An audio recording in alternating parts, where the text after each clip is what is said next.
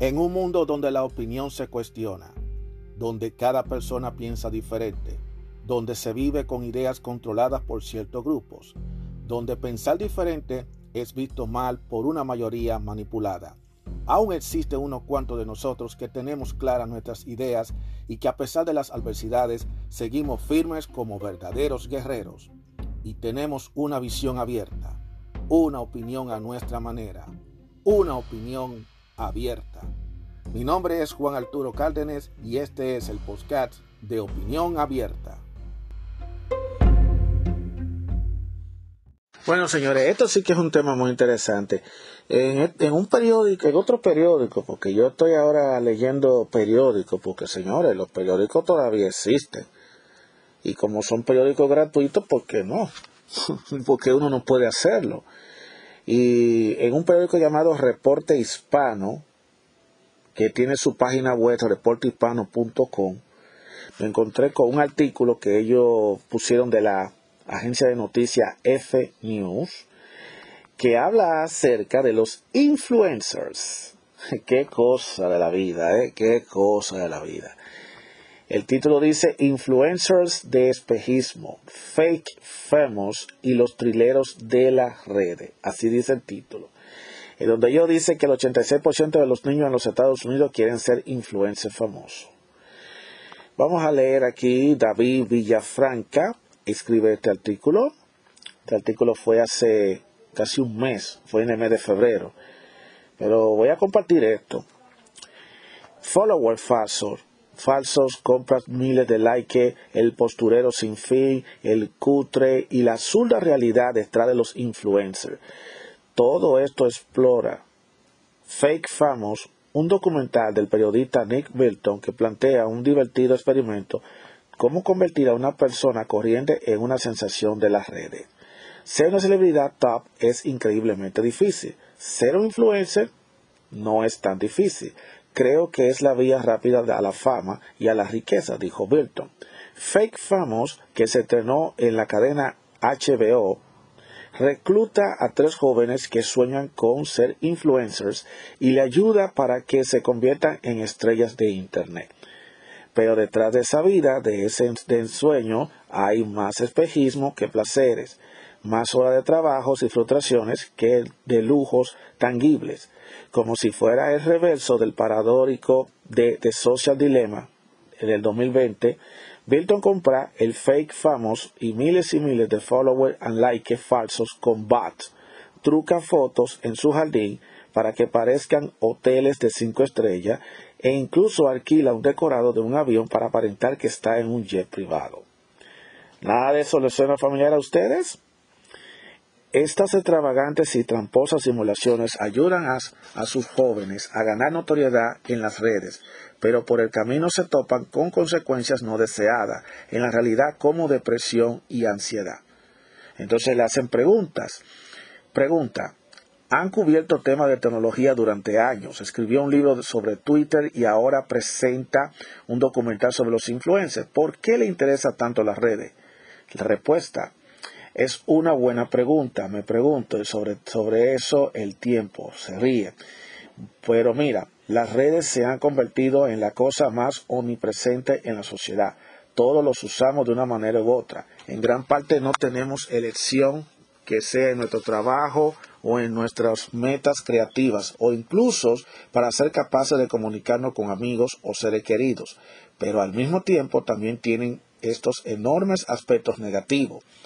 Cuando empecé cubriendo este tema para el New York Times hace unos 15 años, era algo bastante increíble y con todos los puntos positivos. Y luego, por supuesto, los aspectos negativos empezaron a colarse.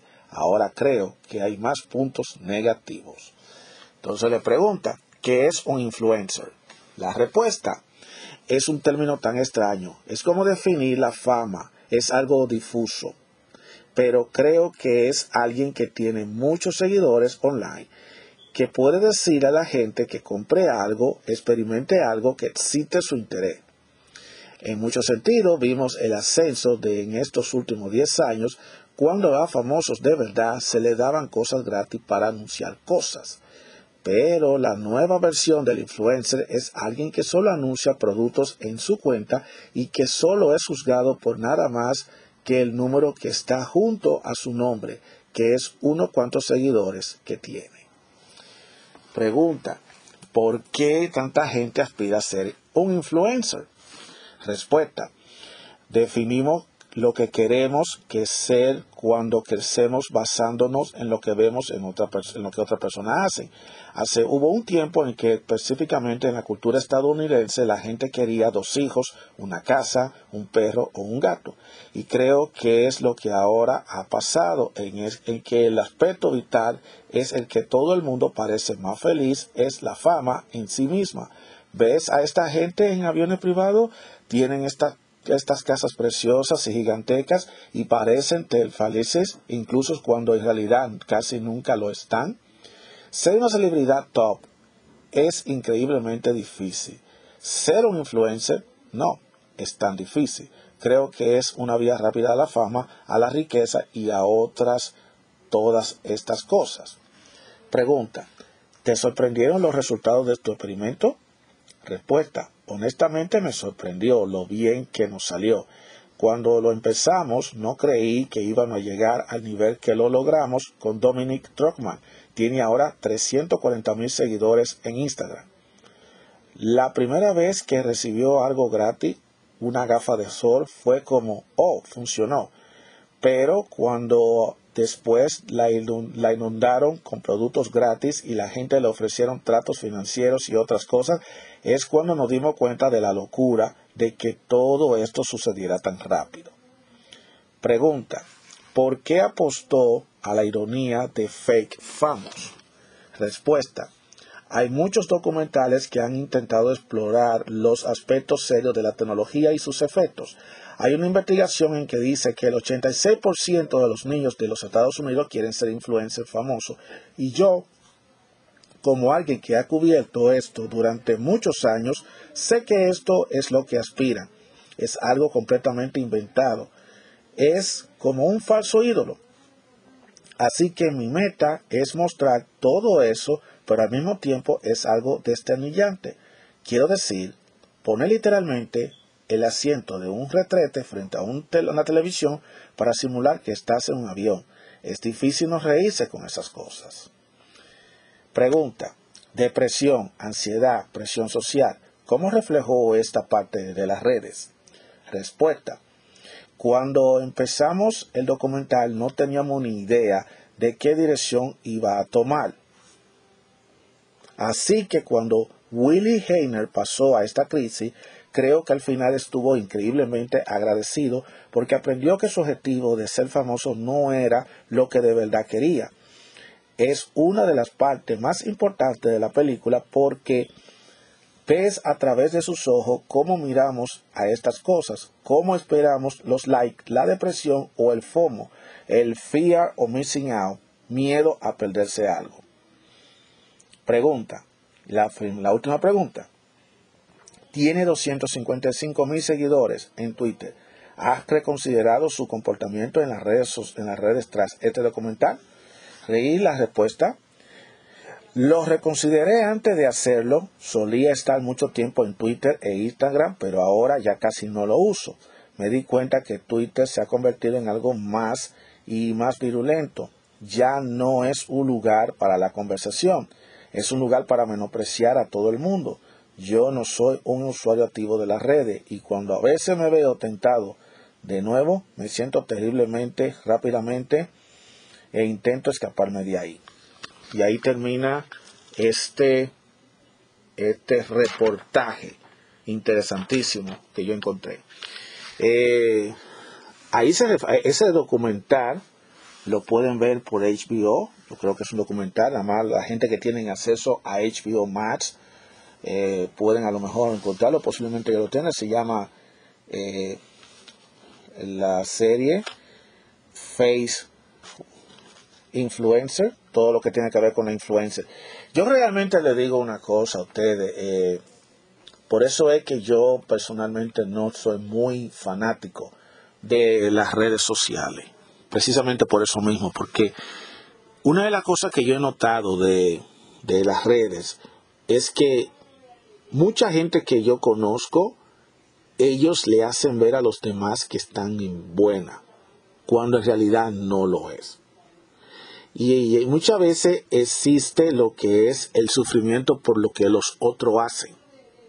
Porque, por ejemplo, si una persona coloca eh, que está bien, por ejemplo, está en una playa, que la está pasando bien, que tiene un cuerpo lleno de cuadritos, o si es una muchacha que se ve bien bonita enseñando su cuerpo, ella está celebrando su cosa, pero ¿quién va para que todo el mundo la vea? Y puede ser que lo que esa persona esté pasando quizá pudiera ser otra cosa. Y yo he visto, he visto lamentablemente casos muy lamentables de personas que frente a las redes son una cosa, pero que la realidad es otra.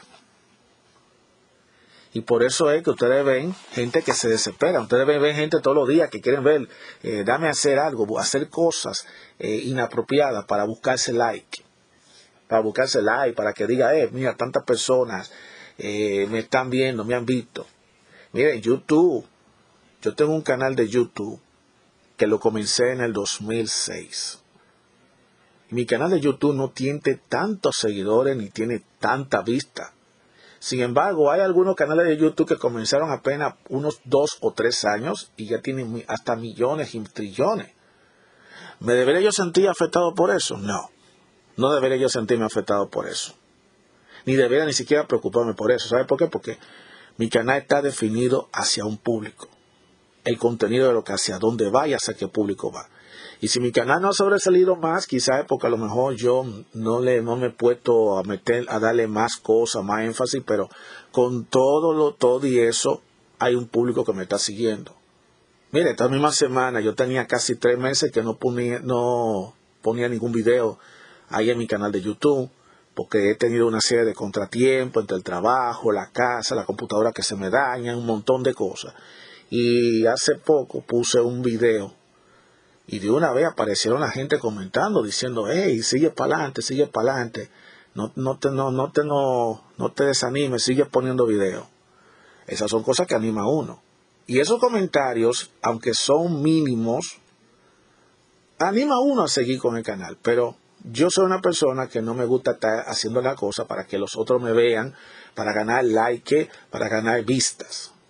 Inclusive hay gente que hacen trampa, que utilizan algunos, hay algunos programas, algunos dispositivos que hacen que se vean que, que tú hayas conseguido millones de visitas para que vean, oh, tantas personas te están consiguiendo la visita. Y todo eso con el afán de influenciar en los demás, porque tú quieres demostrar a los demás que lo que tú dices es lo que está. Lamentablemente, ese es el mundo que nosotros estamos viviendo hoy en día y por eso estamos viendo gente así. Y muchas veces, por eso que a cada rato ustedes escuchan que yo a veces ataco y critico. No es que no lo ataco, más bien yo digo mi crítica a todos esos denominados coaches que le dicen a las demás personas cómo deben ellos comportarse. Precisamente por eso mismo. Así que este tema yo lo voy a continuar más adelante en otro episodio ya un poquito más detallado, hablando sobre eh, los, la algunos influencers, cómo algunos influencers han terminado su vida mal, porque estos no crean ustedes que esto termina aquí, y cómo uno mismo tratar de desconectarse y no dejarse caer de todo lo que puedan en las redes. Mira, hoy en día una compañera de trabajo me estaba diciendo que ella no entiende cómo es que hay tantas cosas malas y estúpidas que ponen en las redes. Y yo le dije a ella, el problema es que eso es lo que tú vas a encontrar. Tú lo que tienes que hacer es desconéctate. No te pongas a viendo mucho eso, porque al final tú mismo te vas a convertir en una adicta y, y eso es lo que tú vas a estar consumiendo, lamentablemente, porque al público le gusta lo que es el morbo. A la gente le gusta el morbo. A la gente le encanta el morbo. A la gente no llama la atención con las cosas positivas, las cosas sanas. No eso, no, eso no atrae al público. Al público no le gusta nada de eso. Para nada. ¿Para qué? A ella no le importa eso. ¿Qué va? A la gente no le importa nada de eso. Esa es la realidad. Y por eso ustedes ven gente haciendo cosas, estupideces, incluyendo poniéndose en riesgo su vida y la vida de otro haciendo sacrificios, haciendo cosas, todo con qué? Con tratar de ser el video más visto de todo el día, de ganar el like para que esté en todas las redes, que todo el mundo esté replicando la ley. Y fíjese bien que yo había hablado hace poco sobre lo que es la difamación, cuando alguien difama. Precisamente este es un ejemplo también de persona. Imagínate que estos influencers eh, se pongan a estar diciendo algo mal hablar mal de una persona, de una figura, de un producto, como eso se va replicando y la gente se va creyendo ese cuento. Esa es una de las cosas. Esa es una de las cosas que nosotros tenemos que tratar de tomar en cuenta. A nuestros hijos hay que explicarle, que decirle a nuestros hijos directamente que no todo lo que se presenta en esas redes sociales es real y que ellos tienen que entender cuál es la diferencia entre lo real y lo que no es real. Y que al final de cuentas, todo se sabe, porque mucha gente crean esa burbuja de fantasía de creando ser unos influencers que le demuestran a todo el mundo que viven bien y después al final la mentira se descubre. Todo se descubre. Nada queda oculto, nada queda exento, nada queda exento. Así que lo mejor es usar, no, yo no digo que dejen de usar las redes, las redes sociales son positivas, son buenas porque te permite conectarte con los demás y te permite conocer, conectarte con gente que ya tú tienes tiempo que tú no ves, con algunos compañeros, con los familiares y también con, con, figuras del arti, artística, lo que sea, que es una forma directa de tú contactarlo. Pero también tenemos que controlarnos y no convertirnos y no crear ese ciclo vicioso de estar constantemente consumiendo todo lo que ellos dicen.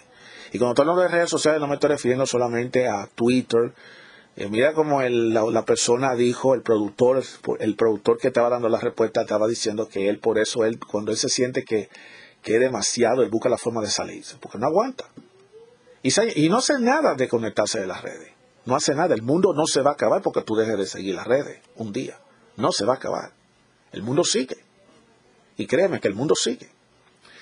Eh, porque eso hasta cierto punto es muy tóxico. Y eso es lo que está pasando hoy en día. Mucha gente han caído en esa, en esa, depresión precisamente porque hay gente que no soporta ver al otro, que supuestamente está bien, pero cuando en realidad, cuando viene a ver el otro que está mal, trata de hacerle ver a los demás, no, yo no le puedo hacer demostrar a los demás que yo estoy mal, yo tengo que hacerle ver a los demás que yo estoy bien. Y por lo tanto, déjame yo fingir que yo estoy en una playa, déjame decirle a una amiga, pagarle a una amiga para decir que yo estoy, en bikini, ponerme a arreglar, usar Photoshop para ponerme que yo soy musculoso y todas esas cosas para que todo el mundo vea que yo estoy bien. ¿A quién uno va a engañar?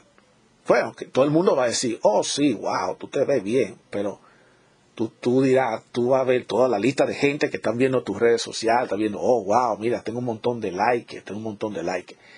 Pero después al final, te queda la depresión, te vas a sentir deprimido porque a pesar de que tú tuviste toda la fama, la cruda realidad es que todo lo que tú le proyectaste a, a tu fanático, a esos seguidores, no es verdad. Es simplemente puro fake, pura cosa falsa para simplemente ganarte los seguidores. Y eso tarde o temprano se descubre. Mis guerreros, mis guerreras, cuídense mucho. Este ha sido un episodio más de Opinión Abierta. Hasta la próxima.